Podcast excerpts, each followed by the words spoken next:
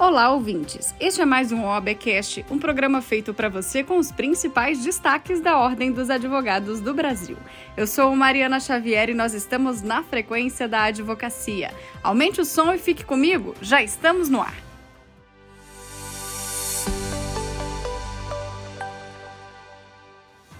Vice-presidente da Ordem dos Advogados do Brasil, Rafael Horne, se reuniu com as comissões de direitos humanos das seccionais da UAB pelo país para debater medidas após atos antidemocráticos.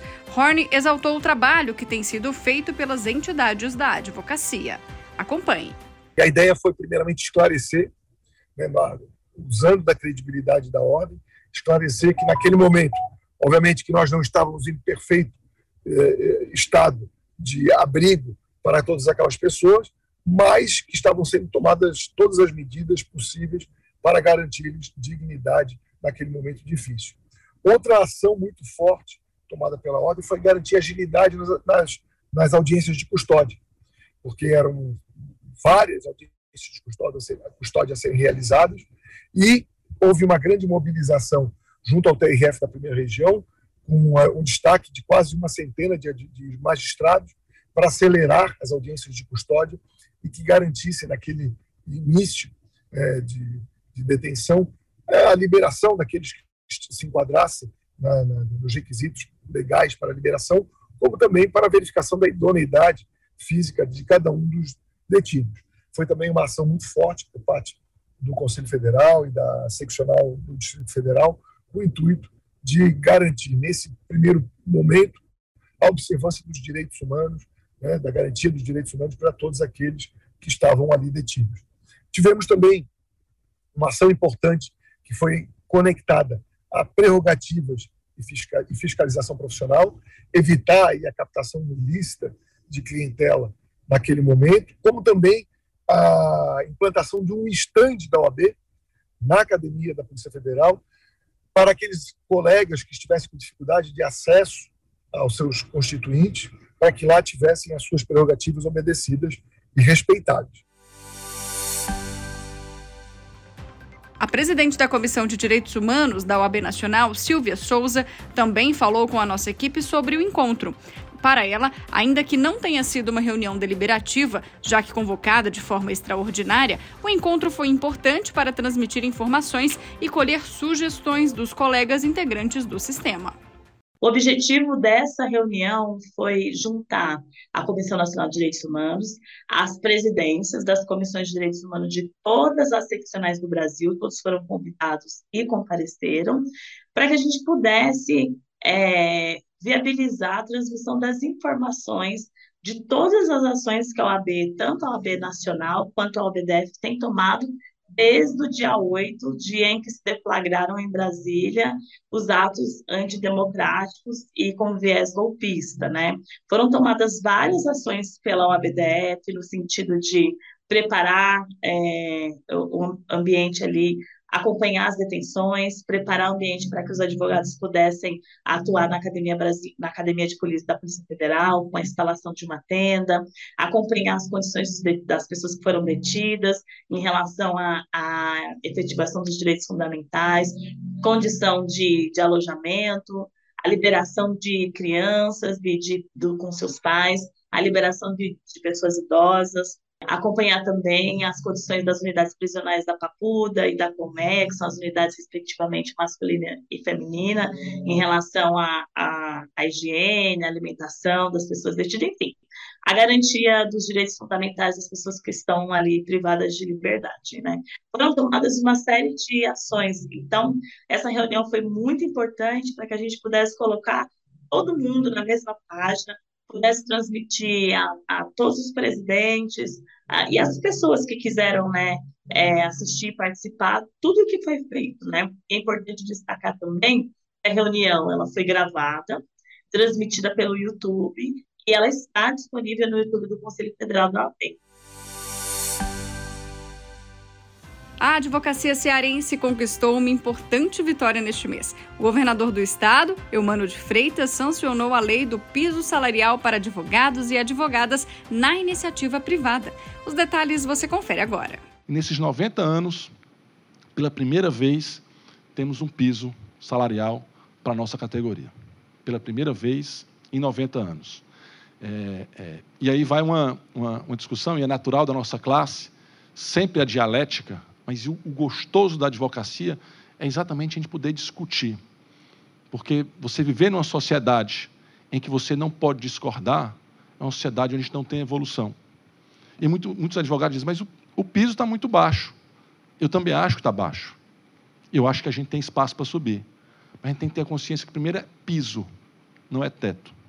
E esse valor, ele é, infelizmente, muito maior do que é praticado pela maior parte dos escritórios do nosso Estado. São raros os escritórios que pagam para os seus advogados iniciantes mais do que R$ 3.100. Infelizmente, é uma realidade. E esse piso ele começa trazendo um upgrade, um efetivo ganho de renda para cada advogado e advogado. Os donos do escritório também vieram reclamar comigo. E aí um presidente seccional, governador, comentou: os advogados estão reclamando do valor? Estão. Os donos do escritório estão reclamando? Estão. Isso é sinal, sabe que o quê? Que o valor talvez esteja mais ou menos justo. Porque se um dos lados não estiver reclamando, houve injustiça. Então, o valor, a gente entende que tem espaço para subir e nós vamos lutar sim para subir, para trazer um valor mais condigno com a importância da nossa profissão.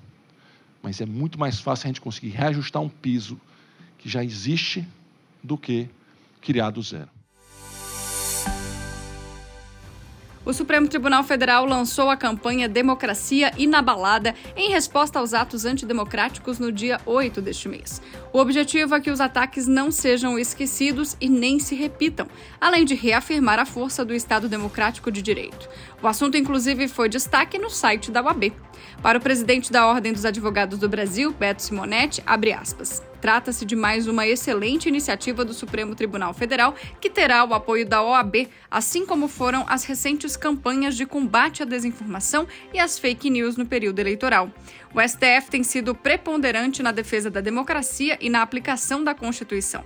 Fecha aspas. Segundo a presidente do Supremo Tribunal Federal, ministra Rosa Weber, abre aspas, o STF reconstruirá seu edifício sede, patrimônio histórico dos brasileiros e da humanidade e símbolo do poder judiciário, um dos três pilares da democracia constitucional brasileira. Fecha aspas. A matéria completa você confere em oab.org.br. Não deixe de ler. A Escola Superior de Advocacia da UAB de São Paulo realizou um debate voltado à atuação advocatícia em cartórios extrajudiciais. O programa contou com a participação de vários especialistas no assunto. Um dele é a doutora em Direito Processual, Érica Barbosa. Acompanhe. Acho que um grande avanço que nós tivemos no sistema foi essa compreensão do acesso à justiça.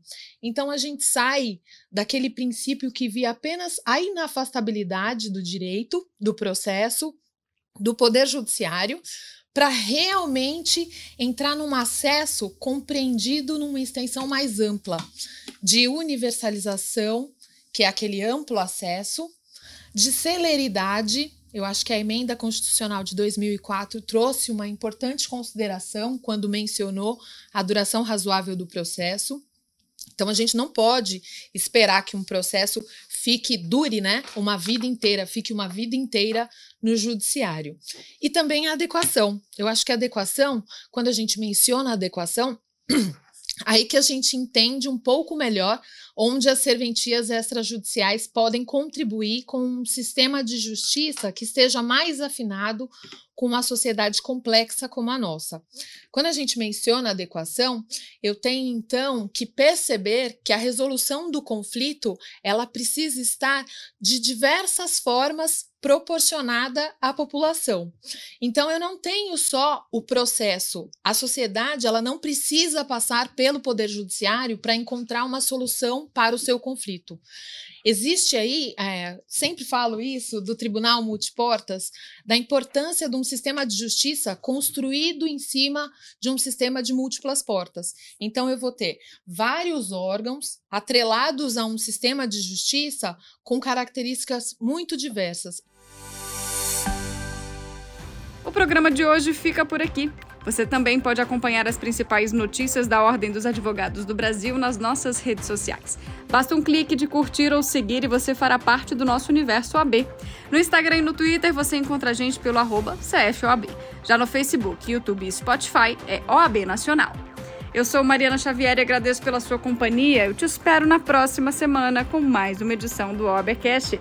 O nosso encontro está marcado. Até lá!